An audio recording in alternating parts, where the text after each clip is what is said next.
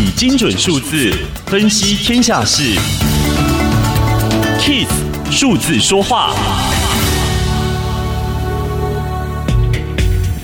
Delta 病毒肆虐，但新一波疫情对经济的冲击明显减弱，反倒是对通膨的影响较为显著。因此，秋冬如果再爆发新疫情，接种率高的国家不该再像过去一样为了防疫牺牲经济。之前普遍的论调是，消费者因为害怕病毒而不敢消费，所以为了防堵疫情而采行的限制措施，不会造成太大的额外经济成本。然而，确诊数与移动性的关联减弱，服务产业成长需求将拉高执行封锁政策的成本。如果医疗体系压力过大，导致连英国这样接种率高的国家都得在冬天限制服务业营运，限制令造成的经济损失将大过效益。Delta 病毒造成的疫情或许不久就会结束，减缓全球经济压力。但如果疫情没有结束，或出现新的变种病毒，届时为了防疫而牺牲经济的做法，将更难站得住脚。